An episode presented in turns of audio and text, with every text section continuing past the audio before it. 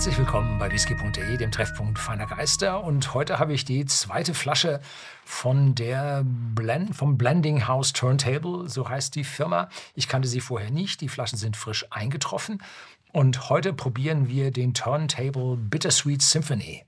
46 Volumenprozente, nicht kühl gefiltert, nicht gefärbt, 52,90 Euro bei whisky.de im Shop. Und schauen Sie sich mal diese dunkle Farbe an. Ja, da sieht man, da ist eine Menge Fasseinfluss drin und sie rühmen sich hier damit, eine Menge Sherryfässer in der Mischung verwendet zu haben. Und, das, und sie geben auch an, was für Sherryfässer das sind. Da haben sie wohl die Erlaubnis zu. Und wobei beim ersten, dem Funky, äh, da hatten sie wohl bei einem Speyside Whisky nicht die Erlaubnis, den Namen zu nennen, deshalb war es da unnamed. Und hier haben, wir, haben sie nun die Erlaubnis, alle zu nennen.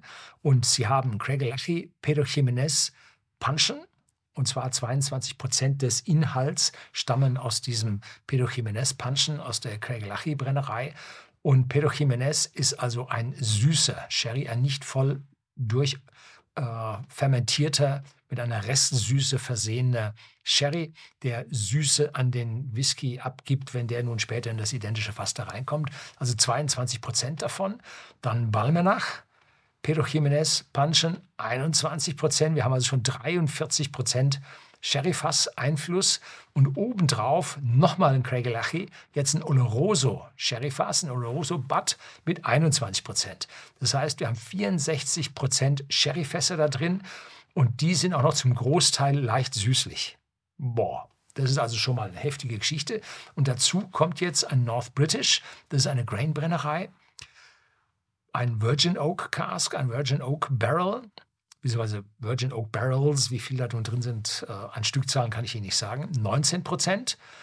Und Blair Ethel wieder ein Virgin Oak Barrel mit 17 Prozent. Das heißt, wir haben auf der einen Seite jetzt sehr stark Sherry-Last da drauf und zur anderen Seite frische Eiche.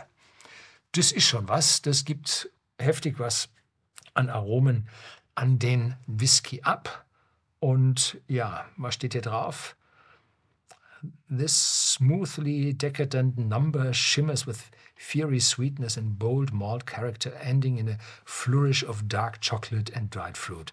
Also im Abgang dunkle Schokolade, ja, kann man sich vorstellen, und Trockenfrüchte von den Sherryfässern und ähm, im Beginn Süße und einen malzigen Charakter. Ja, ein Haufen Malt Whisky drin. Wir haben also nur 19% Grain Whisky, also 81% Malt Whisky da drin. Und dann so viel Sherry, das gibt dann die Fruchtigkeit. Also alles gut, Papierform, hervorragend. Jetzt muss er nur noch schmecken. ich habe ihn schon probiert. Ja, eindeutig. Eine Sherry-Note, wie sie kaum stärker sein kann. Heftig, zusammen mit der Malzigkeit und einer eingebundenen Süße. Dazu kommt aber gleich schon eine Eiche und eine Schokoladennote und ein bisschen dunkler von den Sherry-Aromen mit dazu. Ja, sehr weich, aber auf der anderen Seite ähm, ja, sehr, sehr komplex. Und offiziell heißt die Flasche ja Bittersweet Symphony.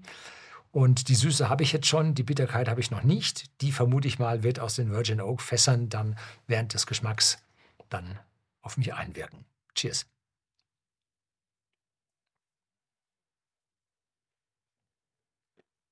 Mhm.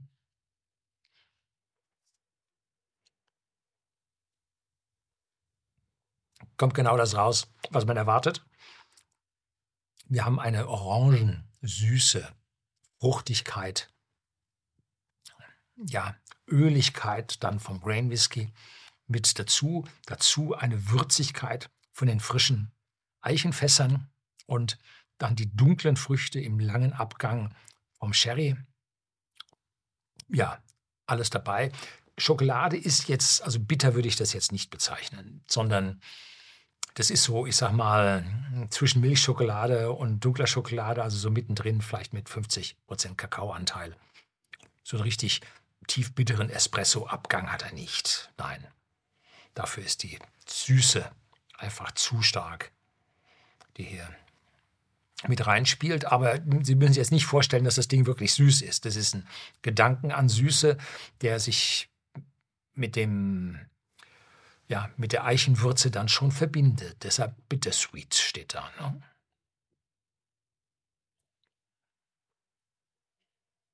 Mhm. Und gerade ein bisschen Grain Whisky, dass die Sache ein bisschen öliger, ein bisschen weicher wird und nicht so total hammerhart dann auf die Zunge einwirkt. So, das war's für heute. Herzlichen Dank fürs Zuschauen. Kommt noch mehr.